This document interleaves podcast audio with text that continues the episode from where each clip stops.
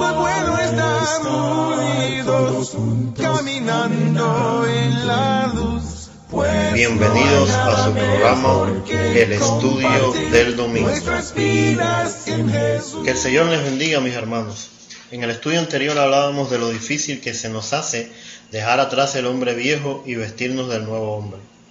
Yo soy un poco regado. A cada rato organizo, pero pasados unos días todas mis cosas están igual o peor de regadas que la última vez. Con nuestra vida espiritual pasa lo mismo. Podemos quitar el viejo hombre, lo que sea que constituye un impedimento para avanzar espiritualmente, pero si no podemos algo en su lugar se volverá a llenar de porquería. Esto es lo que podemos llamar quitar y poner. Veamos los ejemplos que encontramos en Efesios capítulo 4, versículos 28 en adelante. Quien antes fue ladrón debe dejar de robar y ahora trabajar bien y con sus propias manos.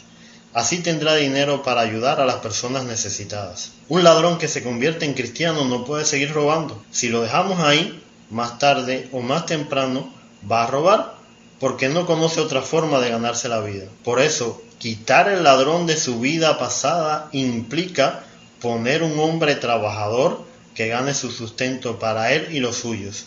Pero eso no es suficiente. El cambio es completo cuando comparte lo que tiene con los demás y se siente bien al hacerlo. Aquí tenemos un ladrón que se convirtió en cristiano, fue regenerado por el Espíritu Santo y de quitarle las cosas a las personas se transforma en alguien que da, que comparte con los demás.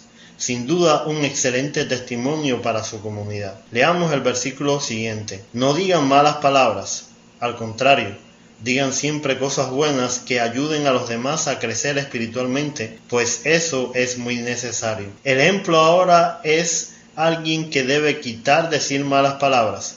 Evitar decirlas es parte de la solución, pero debe poner a hablar cosas buenas que sean de edificación a los demás. Note el añadido. Usted debe entender que es necesario hablar de esta forma. Finalmente veamos los versos 31 y 32. Dejen de estar tristes y enojados. No griten ni insulten a los demás. Dejen de hacer el mal.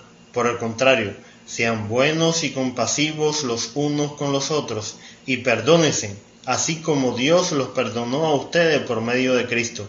Aquí se nos juntan varios comportamientos que seguramente son parte de nuestra vida pasada. La recomendación sigue siendo la misma.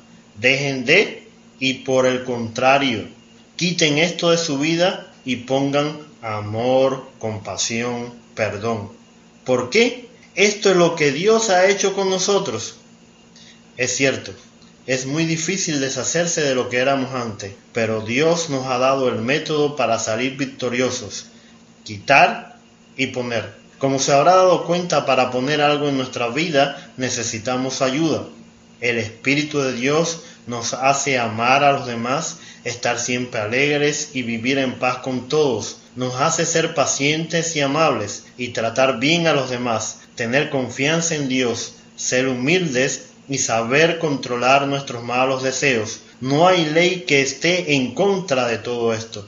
Hermanos, para que el cambio ocurra en nuestras vidas, no hagan que se ponga triste el Espíritu Santo de Dios, que es como un sello de identidad que Dios puso en ustedes para reconocerlos cuando llegue el día en que para siempre serán liberados del pecado. Cambia, Señor, cambia mi vida. Limpia, Señor, mi corazón. Para más información visite nuestra página en Facebook Estudio del Domingo. Hasta un próximo encuentro. El Señor esté con nosotros. Mi espíritu y todo mi ser.